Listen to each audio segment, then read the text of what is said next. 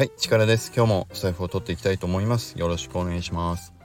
いや、あの、この間、えっ、ー、と、YouTube 大学の中田のあっちゃんのね、えっ、ー、と、仮想通貨暗号資産についての話をね、短くちょっと紹介してポイントだけね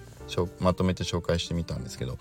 あの放送回がね結構、えーと、皆さんからの評判が良かったんですよね。本当にありがとうございました。で僕の放送回を聞いてあ是非ちょっと YouTube 大学すぐに聞きたくなりました。って言ってくれる方も結構いてうんあよよかったなと思いましたね。うん。やっぱりね感覚的に何て言うんだろう。あのもうすでに DAO とかに関わってる僕もそうだったけど中田のあっちゃんとかが YouTube 大学で言っていてもまあ何て言うの分かってるような知ってるような内容がなんか話されてるんじゃないかなと思って多分ね聞いてなかった人多かったんじゃないかなと思うんですよね。で実はね僕もそうだったんですよ。うん、だからねそう6回続いてもまあ言ってることはこういうこと言ってんだろうなっていう想像しながらだったけどやっぱりあの4回目のえー、と話は僕も知らない話結構多かったしでみんなも多分同じような感覚だったんじゃないかなというふうに思いましたね。うん、でその流れで第5回目6回目に紹介されていたものもちょっと見てみたんでまああのちょっとそちらについても紹介できればなと今日思いました。うん、ただねあの話を始める前に言っときますけど前回ほどおおと思う新しい情報は多分ねないと思います。だからないと思いましたっていうねあの結論なんだけどえっとちょっとねでも一個だけおっと思ったことがあったんであの話をしたいなと思ったんだけど、うん、何かっていうともうねちょっと Twitter とかでも誰か言ってるかもしれないんだけどえっとね DAO の入り方作り方丸2っていう方ですね。これ第6回目の方ね。後編なんだけどここのあの最後の方でね中田のあっちゃんがもうはっきり言っていたことがありました。それはえっ、と Web2 時代のコミュニティといえばオンラインサロンでしたと。ただ僕はね中田のあっちゃん自分はそこに甘んじていたらダメだと思うと。ね。Web2 時代に甘んじていてそのまま動かないのはダメだと。だからアップデートしなきゃいけないんだ僕自身もと。なので Web3 に形をぜひアップデートしていきたい。オープンシーで NFT も買ってみた。DAO を作りたい。ね、いいですか？もう一回言いますよ。中田のあっちゃんが YouTube 大学のその第6回目の方の話の中ではっきりと DAO を作りたい。ね、今のオンラインサロンの形をアップデートしていって新しい Web3 の中の最先端のコミュニティを作っていきたいんだっていう話をあのはっきり言及していましたということねこれをちょっと皆さんに紹介したいなと思いました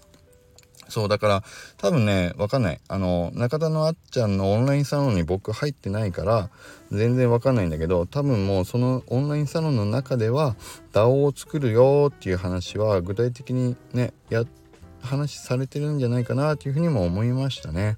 うん、だからまあ2024年に向けてっていう話もね前回僕も紹介したけど中田のあっちゃんはそういうことも踏まえてで Web2 から Web3 にやっぱりアップデートすべき人はどんどん新しいものにね追いついていくべきだっていう話もその前前段のところでもいろいろな話はしてたんだけど、うん、自分もだから遅れないように Web3 の DAO のとこ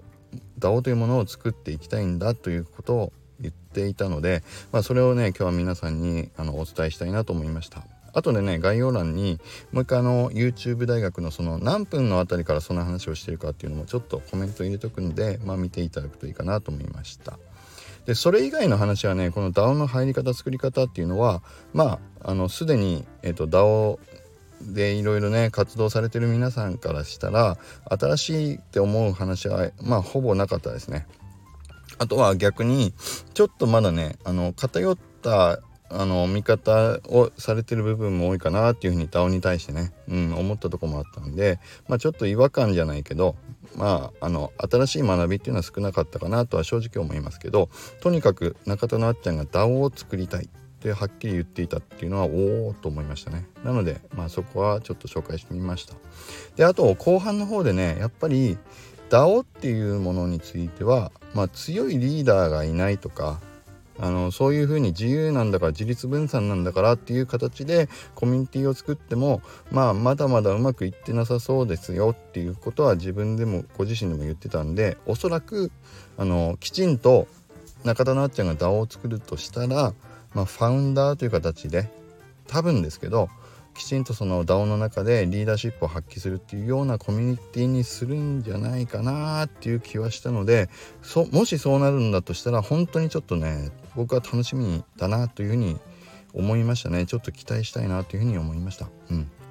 なのでまあ今日はねそういう発見があのありましたよっていう話とそれ以外の話はね特にあの新しいことなかったですっていうねそういう話もちょっとできればと思ったんで。まあどっちもね40分40分ぐらいの前編後編なのでちょっと長めなのでまあ興味ある方は全部見ていただいてもいいしまあそうでもないよって方はそのね DAO を僕は作りたいって言ったところだけぐらいはまああの実感できるから見ていただくといいんじゃないかなと思って今日あのその話をさせていただきました。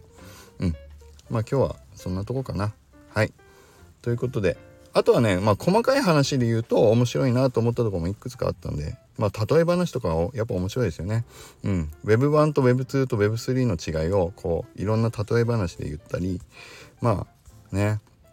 DAO っていうのもいろんな、その、何て言うの、民主主義的な、えっ、と、多数決みたいなので決めるっていうのもね、ガバナンストークンとかを使ってやっていくっていうのはまあ理想なんだけど、まあ、現実社会としてもまあ、理想的にそういうふうに動いてないんでしょっていうような話の例えとして、まあ、ヒトラーだってあの多数決の中で選ばれたでしょうとかね。例えばあの一人お医者さんが、えーと、あいつは本当に今動かしたらやばいからあの絶対に